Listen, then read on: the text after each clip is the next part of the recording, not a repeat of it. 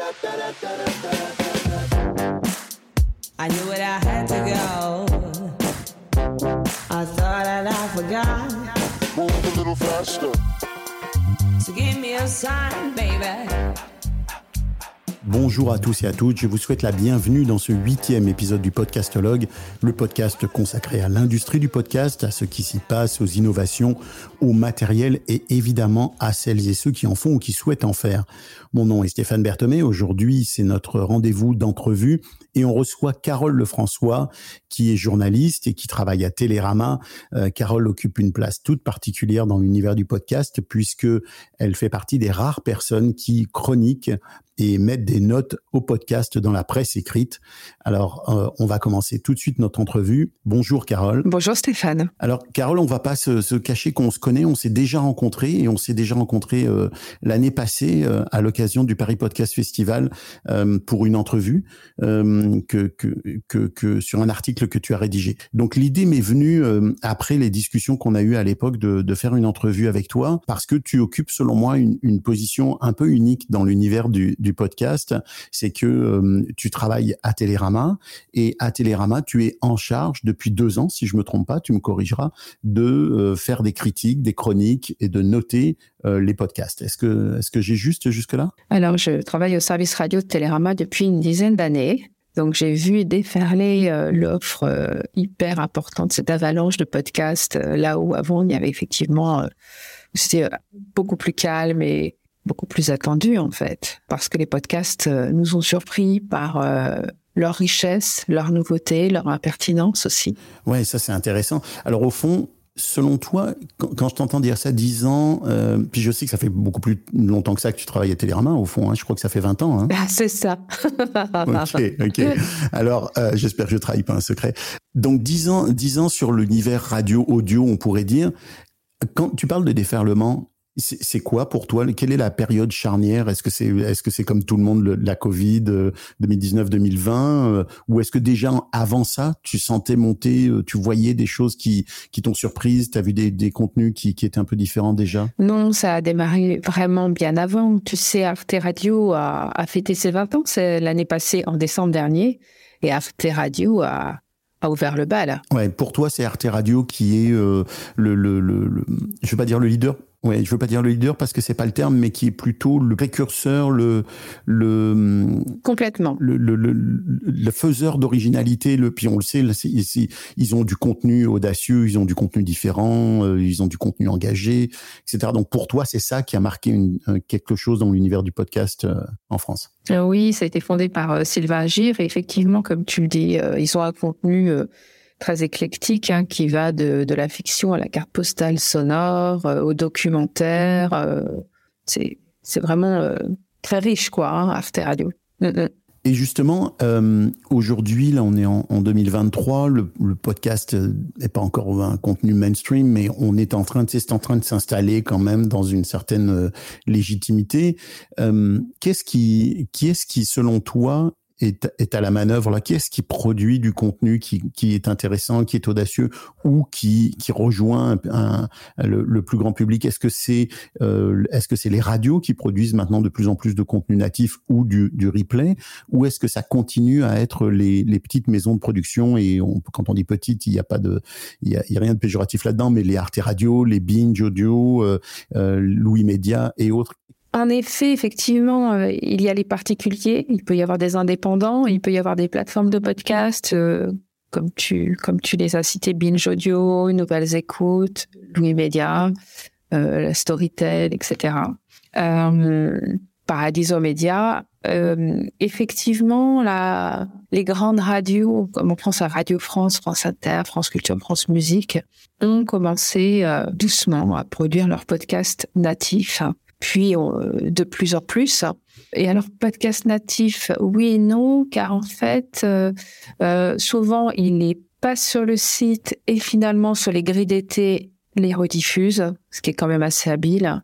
Ou l'inverse, tu vois, comme les grandes traversées de France Culture, oui. En tant que, en tant que, comment on dit? On dit critique? Est-ce que je, je, te définis comme une critique ou une, une, c'est quoi ton, comment tu te définis toi? Moi, je, bah, je suis journaliste. Si tu veux, tu peux dire critique. Donc, en tant que critique de, de, de podcast, euh, comment tu, comment tu appréhendes cet univers? Comment tu fais pour, euh, pour euh, parce que bon, bah, t'as qu'une, as une chronique qui est, qui est, assez unique parce que il faut le souligner dans l'univers euh, de la presse écrite, il y a très peu de, de d'abord de médias et ensuite de journalistes dans ces médias qui, qui critiquent ou qui chroniquent euh, les podcasts. Donc c'est très précieux euh, pour les gens qui font du podcast. Mais comment toi tu comment tu choisis tes, tes, tes contenus dans cette foultitude de, de, de, de production? Alors en effet, euh, Télérama, nous sommes les seuls à critiquer et à mettre jusqu'à 4 T. Très longtemps, on avait jusqu'à 3 T, on a rajouté un quatrième T, ce qui est quand même bien pratique. Tu m'expliqueras le détail de ce quatrième T, le plus qu'il représente pour, pour, pour vous euh, en tant que critique. voilà, on va jusqu'à 4 T. Euh, D'autres médias euh, parlent des podcasts, mais ils ne sont pas nombreux puisque c'est le monde. Et il y a Sled, que Mathilde Mélin et son sans algo, mais c'est tout on ne peut qu'être surpris euh, de ce manque de presse en France sur le sur l'univers du podcast. Et effectivement, à Télérama, on est assez unique. Ben oui, parce que Mathilde Meslin fait un travail formidable et dans l'univers du podcast ou pour le podcast, mais on n'est pas dans la presse écrite. Et, et, et on sait on sait quand on quand on a un peu de recul et d'expérience dans l'univers de audio que un, un, contenu devient réellement aimé du public ou va toucher beaucoup plus de public quand il est relayé dans la presse écrite, dans la presse qui est lue. Et par exemple, sais, on parle beaucoup de, on parle énormément en Amérique du Nord euh, et en France aussi de de, de podcast du podcast Serial qui a été qui est considéré par beaucoup comme le podcast qui a lancé le, le, la mode du podcast. En réalité, si on regarde bien l'histoire de Serial, Serial est devenu ce qu'il est devenu parce que on en a parlé énormément dans les médias et écrit et dans les médias traditionnels, la radio, la télé et autres. Donc c'est essentiel pour l'univers du podcast. Et d'ailleurs, c'est quelque chose qui revient sans cesse de, chez, les podcasteurs et podcasteuses, c'est comment je peux faire parler de mon podcast dans les médias traditionnels. Alors, comment toi tu choisis un contenu et tu dis ça c'est celui-là, celui que je vais critiquer? Euh, De différentes manières. Bon, déjà on, croule sous, sous les podcasts. Hein. On peut pas tous les écouter et, ça c'est frustrant et c'est aussi parfois assez injuste. Hein. Donc euh, nous sommes nous sommes euh, nous sommes trois permanentes à Télérama et nous sommes toutes les trois très complémentaires dans la mesure où on n'a pas forcément les mêmes goûts et ça c'est tant mieux. Euh, Mathilde elle est toute seule par exemple, et je crois qu'au monde, il n'y a, a qu'une seule personne aussi. Donc effectivement, toutes les semaines, notre réunion de rédaction, euh, c'est un peu le masque et la plume, et, et, nous sommes toutes les trois passionnés de radio et de podcast, et on en écoute beaucoup, beaucoup de films, on se déplace énormément sur les tournages, on connaît bien les producteurs, euh, voilà. Après, bon, je te dirais que on est approché par des services de presse, on est approché par les producteurs eux-mêmes. Euh, on fait des recherches aussi nous-mêmes. Hein, on se balade sur les réseaux, euh, on écoute euh, ce, qui, ce, qui, attire l'oreille, quoi. Et est-ce que un créateur, une créatrice indépendante qui soit pas euh, qui soit pas liée à une maison de production, qui fait son qui fait son propre podcast et qui estime que c'est un beau produit, est-ce qu'il peut s'adresser à vous? Est-ce qu'il peut vous l'envoyer? Ah oui, complètement, oui.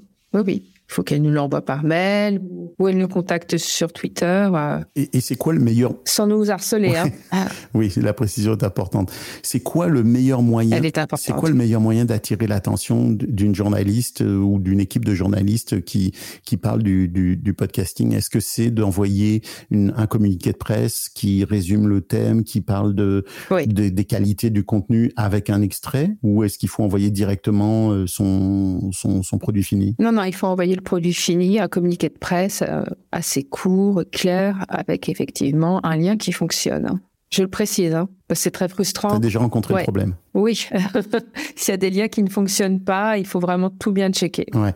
Donc, un, un, bon, un bon communiqué de presse avec euh, des informations alléchantes, euh, euh, quelque chose qui... Il faut, est-ce qu'il faut vraiment être original? Est-ce qu'il faut vraiment sortir du lot? Ou est-ce que vous avez le temps quand même de tout regarder puis de vous dire, bon, on va aller écouter un petit bout de ça, un petit bout de ci? Ou est-ce que vous faites une présélection quasiment déjà sur, le, sur la présentation ou ce genre de choses? Ben oui, effectivement, la présentation joue beaucoup hein, si c'est une énième histoire euh, euh, de ma grand-mère, euh, enfin, tu vois, les, les, auto, les autobiographies, les journaux intimes, c'est c'est sympa, mais il y en a eu énormément. les les talks, euh, les, les entretiens euh, de, entre les proches. euh. Enfin, moi, j'aime pas du tout quoi euh, quand j'ai l'impression à l'écoute d'être euh, au café du commerce, comme on dit à Paris, quoi, à discuter. euh. Ouais, donc il faut surprendre, il faut, il faut surprendre, mais sans forcément que ça se sente qu'on cherche à surprendre, parce que ça, c'est, il y a rien de pire que ça d'un travail qui est destiné à surprendre et qu'on on, rend- on se rend compte de la mécanique derrière. Donc il faut avoir un contenu original, faut avoir un contenu qui sort de l'ordinaire. Est-ce qu'il faut innover aussi, tu vois, dans l'approche ou dans le sujet ou? Innover, avoir un contenu original et en même temps, ça peut ne pas être original, mais remarquablement mis en onde, enfin mise en scène, remarquablement réalisé. Euh, il suffit d'une émotion, il suffit que quelque chose se passe. Et, et cette émotion, j'imagine aussi quand même où il faut déjà que vous soyez touché ou que vous ayez une émotion ou un contact particulier à la lecture des documents qui vous sont envoyés. Moi, j'imagine que si la lecture du document t'inspire pas, tu vas pas avoir le temps d'aller écouter le contenu. Émotion, oui, mais pas forcément. Ça peut être un podcast pédagogique. Ok, donc, mais Ou ça peut être effectivement une enquête, comme les enfants de novembre. un excellent podcast de Stéphane Berthomé. Euh, et, Un excellent podcast de Stéphane Berthomé, oui, qui nous a bien surpris, oui. ah, écoute, c'était pas, c'est la minute d'autopromo. Euh, Qu'est-ce qui t'a frappé l'année dernière? Quel a été, euh, quel a été euh, dans tes, dans tes coups de cœur, euh, à la fois en termes de, de, de podcast en tant que tel, mais en termes de tendance? J'ai deux questions là-dedans. C'est un, quelle est la tendance qui t'a, euh, qui, qui- vraiment t'a attiré les oreilles euh, Est-ce que c'est le documentaire, la fiction, euh, je sais pas. Euh, ou, et quel est le, le contenu en tant que tel, le podcast qui t'a, qui ou les podcasts, ne, ne nous limitons pas, qui t'ont vraiment fait vibrer Alors, du côté de la fiction, à la rédaction de Télérama, on a primé La dernière nuit d'Anne Bonny de Claire Richard sur Arte Radio. On a décerné notre premier prix sur le festival Longueur d'onde, le prix Télérama. La réalisation est, est superbe, l'écriture, l'originalité, la fraîcheur de ce podcast. Vraiment, on la recommande vivement, quoi. Ok.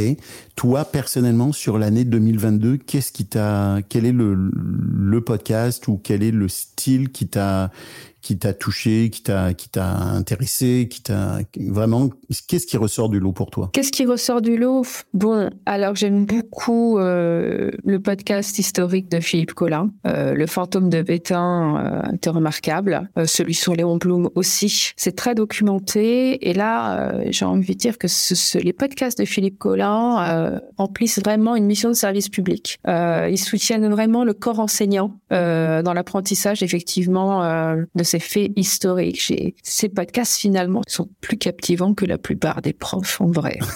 Mais c'est l'objectif du podcast, c'est, ça finalement, le- la mission du podcast, c'est, c'est de passer du contenu à travers une forme captivante, non? Et si les podcasts réconciliaient les élèves avec l'histoire? Eh bien, c'est le cas avec Philippe Collin. Ah bah ça c'est formidable, c'est un beau compliment ceci dit. Hein. Donc euh, le documentaire te, plaît particulièrement. Hein. J'ai vu plus, tu, chroniques beaucoup le documentaire. Voilà, donc moi je, con- je, je conseille effectivement toutes les séries de Pétain, hein, que ce soit celle sur Napoléon, sur Cléopâtre, sur Blum, euh, et là euh, celle qui sort sur Jean-Marie Le Pen. J'ai beaucoup aimé la série de Alain Levkovitch pour France Culture sur la rafle du Veldiv, où il a interrogé euh, les survivants de la rafle Oui. qui étaient les enfants au moment de la rafle. Ce sont les derniers qui peuvent encore en parler. Quand ils en parlent, ils en parlent comme des enfants, parce que ce sont des souvenirs d'enfants. C'est assez bouleversant et ce sont nos derniers témoins. C'est remarquablement mis en onde. euh, Vraiment, je recommande sur France Culture. Moi, je, crois que dans l'univers documentaire, il y a quelque chose de qui, est tellement extraordinaire dans l'audio, euh, qui, tient à la fois de, dans la démarche d'aller chercher quelque chose pour le, pour le porter aux oreilles du public, mais en même temps qui tient dans l'hyper, le- le- la permanence absolue du travail qui est fait. C'est-à-dire que c'est pour l'histoire aussi que certains de ces balados-là, que ces podcasts-là sont faits, parce qu'ils vont rester ad vitam, ad vitam, ils vont être consultables à l'infini. J'imagine que tu, tu te souviens de la filière euh, De Philippe Sands, Ouais, formidable. de Philippe Sands qui, moi, m'a- complètement bouleversé à la fois Ah par, oui. euh, Ouais. par euh, son, sa simplicité dans la construction euh, de son personnage, de ce qu'il est lui par rapport à cette histoire-là. Tout se construit bout par bout euh, et l'histoire prend des tournants comme ça sans le surjouer, mais on comprend qu'on rentre dans quelque chose de plus en plus grand, de plus en plus important et en même temps par la comment dire l'importance du propos, l'importance du sujet en tant que tel, c'était formidable. Donc c'est un peu ça le, truc non dans le documentaire finalement. Oui, absolument. Et comme tu le dis justement, sans surjouer. Est-ce que en disant ça, tu, en disant ça, tu rencontres beaucoup de contenus qui sont trop, trop réalisation trop lourde, surjeu des, des interprètes, etc. Oui, ça arrive. Ou même des, des interprètes qui se mettent beaucoup trop en scène. Et ça gâche tout. Et ça, c'est une tendance qui, moi, personnellement, euh, ça passe pas avec moi. Alors, attention, ceux qui nous écoutent, auditeurs, auditrices, si, si vous voulez avoir quelques thés dans Télérama, ne vous mettez pas trop en scène. Mais non, mais c'est terrible ce que tu. Non, mais est-ce que tu veux un exemple? Ben oui, je veux bien un Est-ce exemple. que tu veux un exemple de ça passe pas? Par exemple, Kitsungi, le podcast, l'histoire de ma reconstruction. C'est une histoire extrêmement forte. Euh, c'est une jeune femme qui a été abusée par son voisin et euh, qui qui qui va qui va porter plainte des années plus tard. Et son amie, qui est la productrice du podcast, euh, bah, laisse son micro tourner, enregistre tout. Et moi, ça me dérange beaucoup la crise de fou rire ou euh, de lui dire ah mais qu'est-ce que t'as ressenti là? Ah mais non c'est pas vrai. Oh là là j'ai des frissons. Moi ça me dérange. Je trouve que ça gâche tout le propos qui est déjà d'une violence inouïe et d'une force considérable. Je trouve que ça c'est là que ça a péché. Tu vois pour ce podcast euh, j'ai dû mettre deux T. C'est un podcast qui est très utile et important, mais euh, je- j'en aurais mis davantage. euh, En même temps, la réalisation, c'est une forme d'art, c'est-à-dire que on peut choisir justement qu'il n'y ait pas de limite à, à ce qu'on à ce qu'on garde. Tu as des réalisateurs qui sont des, des, des chirurgiens qui vont aller travailler jusqu'à l'os de, de du contenu. T'en as d'autres qui vont laisser beaucoup de gras autour du contenu. Donc en même temps, est-ce que ça tient à ça, à ton avis euh, le, le... Mais, mais ça, c'est très personnel. C'est-à-dire que toi, tu peux ne pas aimer, quelqu'un d'autre peut aimer. euh, c'est difficile. Je pense que ça aurait pu être plus court, plus incisif. Euh, Je pense qu'il y avait des longueurs qui n'étaient pas nécessaires sur leur proximité, leur amitié. Souvent, souvent aussi, il faut le dire, euh, cette tendance là de la mise en scène et de l'auto-mise en scène, elle est, elle est sollicitée. J'ai commencé en 2017 et au départ, on ne demandait pas vraiment aux, aux animateurs, animatrices d'être aussi présents dans leur contenu. Euh, J'ai vraiment senti ces dernières années qu'il y avait un tournant là-dedans dans la mise en scène de l'animateur ou de l'animatrice en tant que personnage. Il faut qu'on ait un lien avec le sujet. Mais alors ça, ça me dérange pas si c'est pas euh, euh, si c'est pas trop. Euh, tu vois, euh, Cerno Bori, Cerno l'anti-enquête, c'est formidable. C'est c'est c'est un ovni. Ce, cette série, c'est un ovni. Euh, Julia Cerno Bori, il est exceptionnel. Oui. Il se met en scène et c'est magnifique et c'est une très grande poésie. Cerno Boris, c'est un phénomène extrêmement particulier, puis tu l'as tu l'as défini en un seul mot, c'est un ovni. C'est-à-dire que il fait une enquête qui n'est pas une enquête. Il se met en scène, mais il se met pas vraiment en scène. En fait, il se met pas sur l'avant de la scène, même s'il est en scène. Il, il, il interroge des gens, mais au fond, c'est pas son sujet qui est, qui est le, qui est le cœur de ce qui est toujours le plus intéressant dans ce qui est dit. Donc, euh, tout est paradoxal avec lui. En fait, tout est en creux. Euh, L'histoire est en creux, le personnage est en creux, puis lui-même a l'air d'être un- un- une personne euh, extrêmement, euh, extrêmement particulière, spéciale. Moi, ce que j'ai entendu de lui, de, ça, il a l'air au fond bien plus timide qu'il n'en a l'air en réalité. Donc, c'est tout, tout est paradoxe avec euh, avec ce podcast, et c'est peut-être, c'est certainement à mon avis ce qui fait une grande partie de son succès. Mais tu vois, Stéphane, les, les podcasts à la première personne du singulier, euh, j'aime beaucoup. Ce que j'aime pas, c'est la cacophonie qu'il peut y avoir autour d'une complicité entre deux personnes qui rigolent comme si euh, elles étaient dans leur cuisine. Tu vois? Oui, oui, mais ça, ça peut plaire. Ça, ça plaît à ça, ça peut plaire à beaucoup de gens. Euh, Il y a beaucoup de gens qui ont envie d'être dans l'intimité entre guillemets, et il y a beaucoup de gens qui vont penser, qui, qui, qui se disent que Je comprends ce que tu veux dire, mais cette intimité, moi, elle me, elle me- elle ne m'intéresse pas. Par contre, Maya Mazorette dans Traverse, elle parle dans toute sa série de son histoire d'amour et comment elle a géré la mort de son partenaire, est exceptionnelle du début jusqu'à la fin. Et c'est parfois d'une d'une force euh, et d'une impudeur mais tout est parfait. Peut-être que ça réside aussi dans, dans le. On peut. je pense que c'est un sujet dont on peut discuter très très longtemps. J'ai l'impression que ça réside beaucoup dans le ton juste. Dans le ton juste, tu as raison parce que par exemple pour Arte, le podcast de Gaël Leblanc, tu seras un homme papa, c'est l'histoire de la disparition de son fils, euh, son, son, son enfant qui naît avec une maladie et comment il lutte pour pour qu'il survive. Et on, on va pas spoiler la fin, mais euh, il raconte ça comme s'il était sur un ring de boxe ou comme s'il était sur une piste de marathonien. Le récit, il est original, il est incroyablement fort, c'est très puissant. Et les, et les, et les proches racontent aussi, les proches sont présents, mais il y a, y a pas de, a pas de trop peu, tu vois. Je suis d'accord, mais la limite entre le, entre le, le bon et le trop, elle est tellement fine. Elle est, c'est, les deux faces d'une même feuille de papier. Là, tu la traverses sans t'en rendre compte souvent. Et c'est peut-être ça le truc. C'est, c'est tout l'art d'un producteur. C'est tout l'art d'un producteur. C'est lui qui saura. C'est vrai.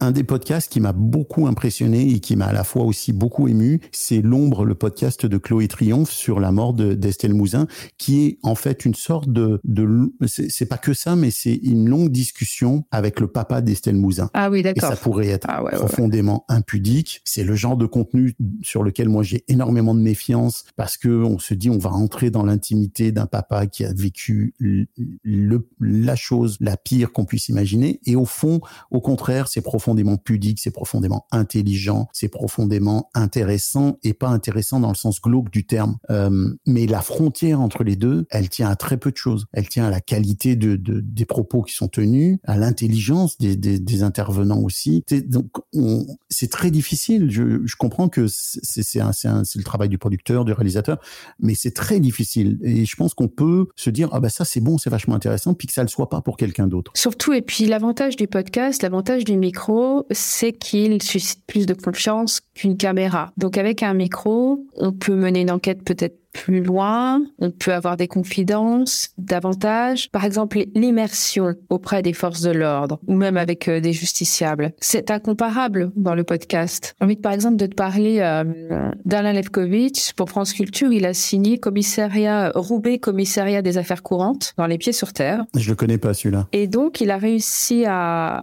à, convaincre euh, la BAC de les suivre. Voilà, l'étalage, agression dans la rue et et même euh, il a eu son premier euh, Delta Charlie Delta, son premier décédé. C'est une sacrée immersion parce qu'on entend même le producteur euh, vomir. Ah ouais.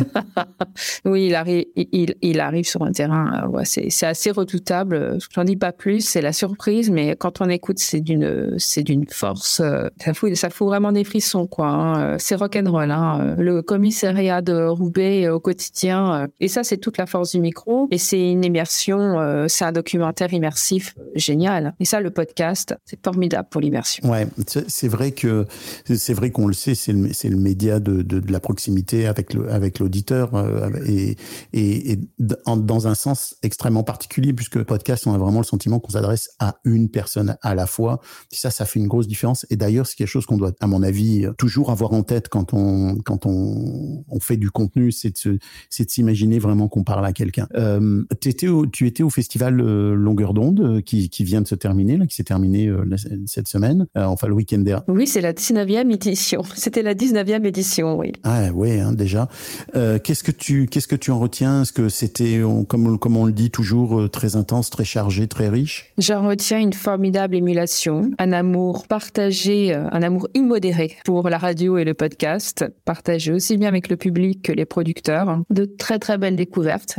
Le, le festival est dense. C'est vraiment remarquable. Longueur d'onde, toutes les rencontres sont en replay hein, sur leur site. Ouais, je vais aller les écouter, moi. Tous les débats autour du podcast. Est-ce que euh, est-ce que tu mets Longueur d'onde à part un peu dans l'univers des festivals Oui, c'est un festival euh, de passionnés. C'est un, un, festival aussi exigeant. C'est un festival qui parle euh, de, de la radio, des podcasts, euh, de la fiction, du documentaire et, et, qui laisse aussi toute la place aux à côté, à la marge, à l'électroacoustique. À la création sonore un peu plus... À la création sonore, aux ateliers. Tu vois, cette année, ils ont décerné leur premier prix pour la jeunesse, le podcast jeunesse. Donc il y a vraiment une appétence aussi pour le jeune public.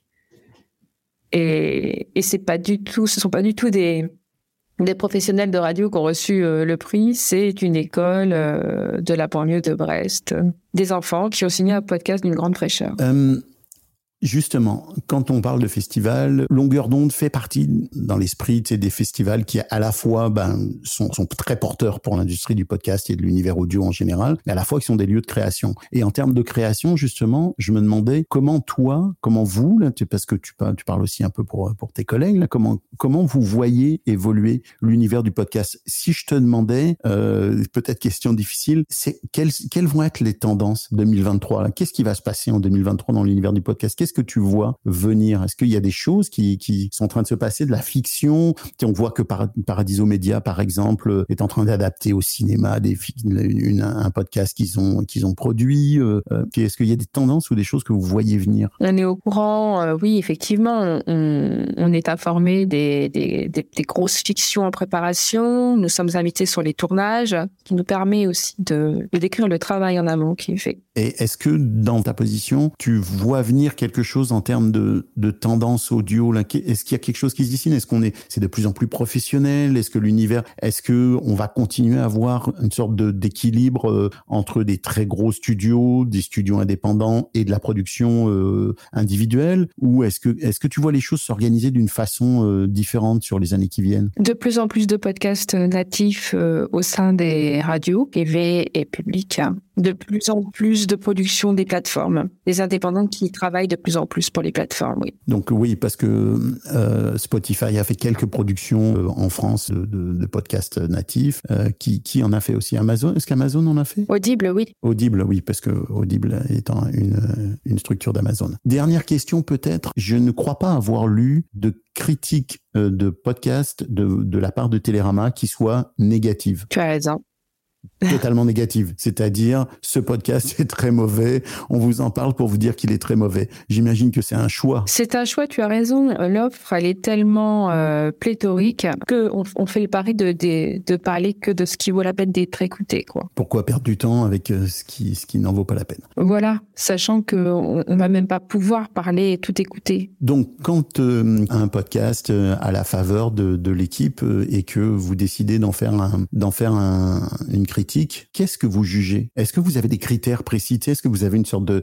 grille? Là, j'essaie de me mettre dans la tête des gens est-ce qui, qui, lisent l'article, est-ce qu'ils se disent, OK, il y a une grille où ils analysent la réalisation, l'animation, etc. Ou est-ce que c'est beaucoup plus euh, euh, organique que ça? On regarde la réalisation, bien évidemment, le sujet, la façon dont, est amené le sujet, dont il est développé, le mixage, euh, l'intérêt pédagogique, l'émotion ou pas. On n'attend pas forcément d'un podcast une émotion, hein, mais il faut que ce soit efficace. Il faut que ça, il faut que ce soit efficace. Il faut que ce podcast nous emporte. Donc il n'y a pas de il n'y a pas de case à cocher. C'est, ça reste quand même très très organique finalement. Bien sûr. Ok, parce que efficace c'est très subjectif. Est-ce que l'émotion est une part importante de votre de votre décision, dans, de votre jugement?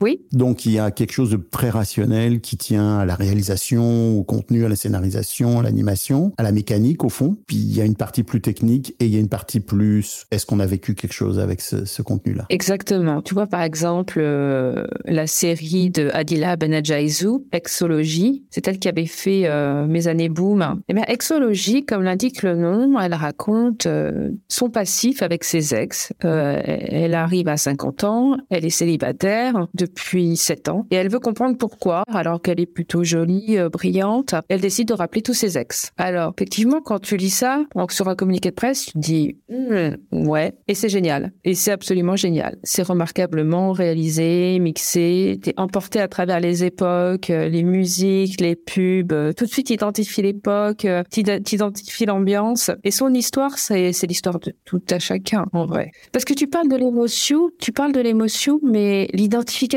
aussi peut être importante, peut être un levier pour les auditeurs. C'est drôle parce que ça me fait penser à un livre d'un de mes amis qui s'appelle euh, Louis-Stéphane Ulysse qui avait écrit euh, il y a très longtemps maintenant un bouquin qui s'appelait Les histoires de mon village intéressent le monde. Et, euh, et il y a de ça là-dedans. C'est-à-dire que au fond, il n'y a pas de petites histoires Euh, il y a des histoires qui transcendent des choses plus grandes, puis il faut qu'elles nous touchent. Puis si elles nous touchent ou si elles concernent quelque chose de plus grand, même si elles sont uniques en soi, euh, elles ont de la valeur. Euh, donc là, je pense qu'on a fait un petit peu le tour de, de, de, tes goûts, de la façon dont vous travaillez. Euh, je vais, je vais, aller, je vais aller vers une, peut-être une, une question plus personnelle. Qu'est-ce qui toi te, te motive à, à, à faire des, des, des, des chroniques comme ça, de, de l'audio? Qu'est-ce qui te, qu'est-ce qui te plaît là-dedans à titre personnel? T'as raison, c'est c'est une question très personnelle. Euh, la, la radio, c'est euh, c'est une passion euh, depuis que je suis enfant. Je l'écoutais dans ma chambre, je l'écoutais pour m'endormir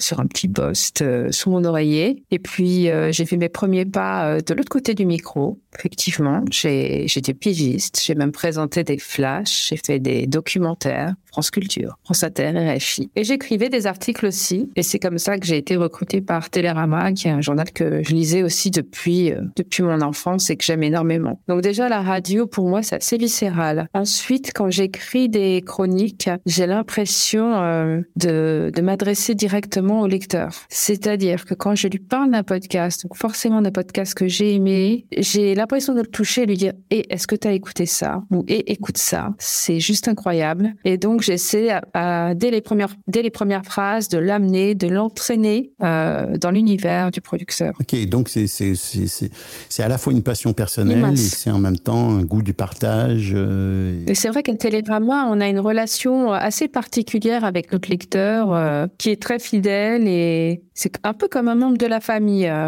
donc, quand j'écris, c'est c'est à lui que j'écris. Et dernière dernière question, ce, ce thé supplémentaire alors, c'est quoi? Qu'est-ce qui qu'est-ce qui vous a poussé à rajouter un thé dans la cotation? Eh bien, euh, ça nous permet d'être un peu plus juste dans, dans la notation quand c'est bien, très bien, vraiment incroyable, incontournable. Et est-ce est-ce que vous avez pensé à à faire des cotations plus détaillées? Tu vois par exemple la réalisation, l'animation, la scénarisation, puis une note générale. Est-ce que vous avez déjà envisagé ça ou est-ce que c'est un modèle qui est- qui qui, qui reste comme ça parce qu'il c'est le modèle de Télérama de mettre les fameux T On met les T et après, dans la, à travers l'article, on explique au lecteur pourquoi, ce qui est bien, ce qui est vraiment saillant. On met en exergue vraiment la force du podcast. Mais tu hésites pas quand même, parce que je l'ai lu dans quelques articles, tu n'hésites pas quand même, euh, malgré le fait que, que, que l'été soit souligne la qualité du travail, à des fois à soulever des points négatifs ou, ou des points moins moins moins bons dans le contenu. C'est c'est quelque chose qui gêne pas, ça, ce qui vous gêne pas, au contraire. Oui, effectivement, on peut dire,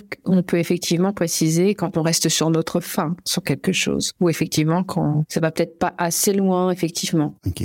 Euh, Carole, est-ce que tu vois quelque chose que tu aimerais ajouter? Est-ce qu'il y a, tu voudrais parler d'un, d'un, de, je sais pas, de quoi que ce soit ou? Oui, j'ai envie de parler de la fiction audio. Je trouve que la fiction audio, c'est extrêmement difficile, extrêmement difficile à faire, à proposer. Et c'est pourtant une offre très riche. C'est pas, je sais pas comment te le dire. C'est, on peut se laisser surprendre par la fiction. C'est pas, c'est pas seulement un texte enregistré. Euh, Je voulais parler de Mehdi Bayad, par exemple, qui nous a beaucoup surpris avec Rouge Vif. Bisous et à demain, qui a un univers particulier, qui fait tout. Rouge Vif, ça date un petit peu déjà, non? C'est, Ça fait plusieurs années, non? Euh, Rouge Vif, oui, c'était il y a deux, trois ans. Oui, c'est ça. Oui, c'est vrai que ça a marqué parce que c'était une c'était une approche un peu différente. C'était euh, oui, oui, je pense que ça a marqué un petit un petit peu le, le milieu. Oui, je comprends. Euh, Bayad est un réalisateur vraiment intéressant, mais je pourrais parler, euh, par exemple, de Construire un feu pour France Culture dans l'expérience, où c'est c'est l'histoire euh, de d'après une histoire de une nouvelle de Jack London, où un homme se perd avec son chien et va mourir de froid. Va mettre ça en ondes, c'est quand même euh, un prodige. ouais. C'est une véritable réussite et, euh, et ils ont enregistré dans le froid, en altitude. Les acteurs étaient peu couverts, on les entend trembler. C'est ça, c'est intéressant. Ça, ça raconte quelque chose d'une aventure du podcast. Ouais. Qu'est-ce que tu penses, puisque on, est- tu nous as entraîné dans l'univers de la fiction, qu'est-ce que tu penses de la fiction à grand déploiement, de Styx, par exemple? Styx, euh, comme tu dis, c'est une fiction à grand déploiement qui a ce mérite-là d'être intéressante par rapport au déploiement qu'il y a autour, au travail sur le son. Effectivement, quand ils quand ils enregistrent autour d'un chœur en Roumanie, voilà. Mais euh, au niveau du scénario, ça a été vraiment déceptif. Ouais, j'avoue que j'avoue que la partie scénarisation euh, a- a- après quelques épisodes, elle prend elle prend une direction euh, qui qui qui a, qui a manqué de rigueur. C'est évident. ouais. Clairement, Je suis d'accord. C'est assez mal écrit. Je suis d'accord. Ce que j'ai trouvé intéressant moi dans ce contenu-là, puis je t'en parle parce que justement tu parles de fiction et que en termes de fiction, il y a sou- souvent c'est c'est comme Rouge Vif ou d'autres, il y a des il y a des, des productions marquantes puis qui qui posent quand même les bases de de ce qui se fait après. C'est qu'on a l'impression quand même avec Styx par exemple qu'ils ont eu tellement de moyens qu'ils ont essayé d'utiliser un peu toutes les ressources possibles et imaginables, le son euh, audio immersif, euh, Oui. etc., etc. Euh, il y a des réussites, c'est vrai, mais en même temps, ça a le mérite de d'être une pierre dans le jardin de la fiction et, et de nous amener à quelque chose de nouveau. Tout à fait. Je recommande je recommande d'écouter Styx. Tout est bien, sauf le scénario. Ouais. Bon, alors euh, ils vont pas nous aimer pour ça, euh, nos amis de Paradiso Media, mais euh, j'ai pa- j'ai parlé par exemple avec Alexandre Widmer, qui est le, le, le directeur artistique du projet, donc qui tu sens que c'est des gens qui sont ultra passionnés. Euh, lui, lui, il a une passion pour le son. C'est des gens qui viennent de l'univers du cinéma, qui font de l'audio au cinéma, donc avec une rigueur. On le sait, les gens de cinéma, c'est des gens qui ont une énorme rigueur professionnelle. Alors il y a quand même ce point-là. Il y a quand même ce point-là positif. Alors ça, c'est vraiment un sujet intéressant que tu soulèves. Euh, les acteurs de cinéma qui font du podcast. Est-ce que c'est bon ou est-ce que c'est pas bon pour toi? Eh bien, les deux. Ok. Tu sens des acteurs qui, qui, qui, qui ont besoin d'une caméra, qui jouent beaucoup par la gestuelle, mais la gestuelle ne passera pas au micro. Et puis d'autres qui sont euh, qui, qui se posent là parce qu'ils ont un jeu comme au cinéma et tu rentres mieux que euh, plus que d'habitude, quoi. Comme si tu voyais un film. Par exemple, Je te tiens. Je sais pas si tu l'as été. Je te tiens avec Amelia Jordana. J'ai commencé à l'écouter. C'est bien joué. J'ai commencé à l'écouter, mais oui, c'est bien joué. Je, suis en train de me remettre les, le- le- les dialogues en mémoire, là, en tête, et je l'ai il y a pas très longtemps. Et j'ai décroché quand même. Bon, j'ai décroché parce qu'il y a une multitude de choses à écouter aussi, hein, faut se le dire. Mais j'ai décroché quand même parce que c'est un thème qui est quand même convenu. Tu vois, enfin, je veux dire, euh, euh, je trouve que la, promesse de départ est, très classique. Euh, voilà, quelqu'un fait un chantage, tu sais pas qui c'est. Il y a eu dix films de cinéma là-dessus. Euh, il y a eu euh, 36 livres sur le sujet, etc., etc. Donc, ce qui en soi ne devrait pas être euh, être un enjeu. Mais à un moment donné, je me suis retrouvé dans quelque chose. Je me suis dit bon, c'est du déjà vu pour moi. Euh, Peut-être que je me trompe, mais oui, c'est vrai, c'était assez bien joué. Ouais. ouais. Mais la question, c'est que au fond, et ça, c'est l'enjeu de la fiction. Et c'est pour ça aussi, tu disais au tout début que la fiction, c'est extrêmement difficile, qu'il n'y a pas tant de fiction et surtout, il n'y a pas tant de très bonne fiction que ça dans l'univers audio. Euh, D'abord parce qu'il y a beaucoup de projets qui ont du mal à aboutir. C'est vrai. Parce que la fiction regroupe quand même tout un tas de paramètres qui sont extrêmement difficiles à atteindre, ne serait-ce que la scénarisation, une scénarisation top niveau, une interprétation top niveau, une réalisation top niveau. Dès que tu as une baisse de régime dans un des trois, là, ça s'entend tout de suite. Ça, ça, ça, ça gâche le travail. Mais aussi parce que j'ai l'impression, moi, que la fiction en podcast, c'est très nouveau. C'est vrai. Si on regarde bien, des acteurs de cinéma, il y en a depuis euh, de- depuis 150 ans. hein. Euh, on a une culture du cinéma, on a une culture de l'acting. Il y a des écoles pour apprendre à jouer au théâtre, pour apprendre à jouer au cinéma. Il n'y a pas d'école pour apprendre à jouer à l'audio. Il y a des gens qui font de la voix off. Il y a des gens, tu sais, c'est un chemin qui s'est glissé entre plusieurs grandes voix. C'est peut-être là que, que que que les choses vont se mettre en place, puis qu'on va avoir des acteurs, finalement peut-être des acteurs de l'audio. Oui, et puis, et puis le cinéma qui s'inspire des podcasts qui fonctionnent. Ouais, ça c'est. Alors ça c'est c'est un fait, c'est que euh, le podcast devient maintenant le vecteur de nouveaux contenus qui vont être euh, des, des séries télé, des du, du, du cinéma. Et il y a deux vertus à ça. La première c'est que ben c'est bon pour le c'est bon pour l'univers du podcast. La deuxième c'est que c'est bon pour l'univers de la télé ou du cinéma parce que ça permet à des producteurs d'acheter un produit dont ils savent qu'il a déjà été testé et qu'il a fonctionné dans l'univers audio. Donc ça les rassure et euh, ça leur permet d'investir avec un peu plus d'assurance. C'est certain. Carole, je te, remercie. C'était euh, c'était super intéressant. Tu nous as livré beaucoup de, noms, hein, de, de, de, coups de cœur. Alors, euh, je recommande chaudement aux gens d'aller écouter euh, les noms des contenus dont tu nous as parlé. moi, je vais aller en écouter quelques-uns. Il y en a un ou deux que que j'ai pas que j'avais pas j'avais pas écouté.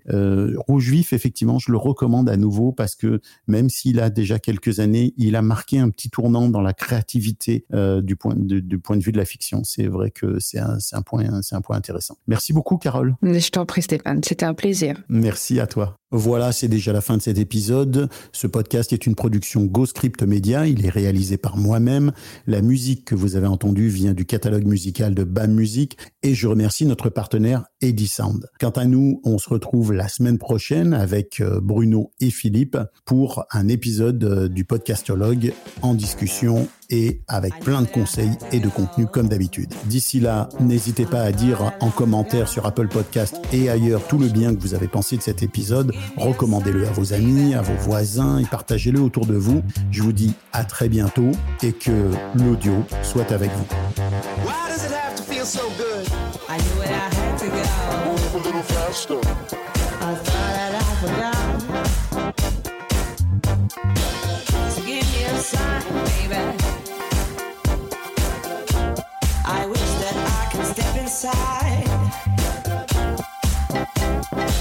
A little faster.